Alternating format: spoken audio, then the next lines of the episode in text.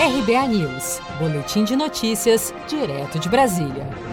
Por unanimidade, a segunda turma do Supremo Tribunal Federal concedeu nesta terça-feira um pedido de habeas corpus coletivo apresentado pela Defensoria Pública da União para permitir que todos os presos provisórios que têm sob sua única responsabilidade a tutela de pessoas com deficiência ou crianças menores de 12 anos de idade passarem para prisão domiciliar.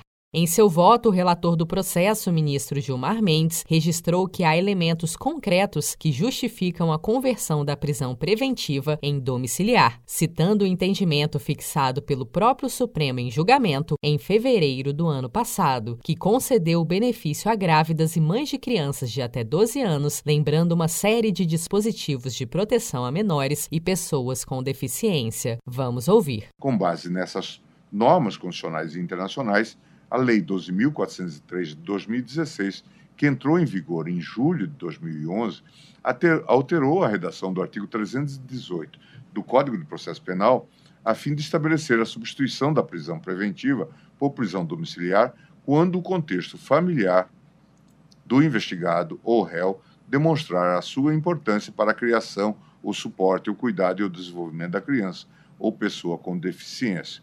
Eu transcrevo o artigo 318. Poderá o juiz substituir a prisão preventiva pela domiciliar quando o agente for imprescindível aos cuidados especiais de pessoa menor de 6 anos de idade ou com deficiência, gestante, mulher com filho de até 12 anos de idade incompletos, homem, caso seja o único responsável pelos cuidados do filho de até 12 anos de idade incompletos. Parágrafo único. Para substituição, o juiz exigirá prova idônea dos requisitos estabelecidos neste artigo. Deu-se especial ênfase à situação da primeira infância, que vai até os seis anos de idade da criança, e aos portadores de deficiência. Nessa toada, o inciso 3 do artigo 318 do Código de Processo Penal determina a concessão da prisão domiciliar da pessoa responsável por esses indivíduos, independentemente do nível de parentesco. O ministro determinou ainda que todos os tribunais de justiça e tribunais regionais federais sejam notificados e apresentem ao STF em até 45 dias a listagem dos casos de concessão de habeas corpus com base no julgamento desta terça-feira.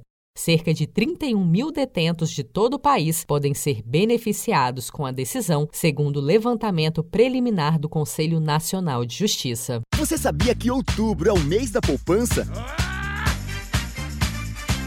E o Cicred celebra esse mês especial com um sorteio de meio milhão de reais da promoção Poupar e Ganhar Sem Parar.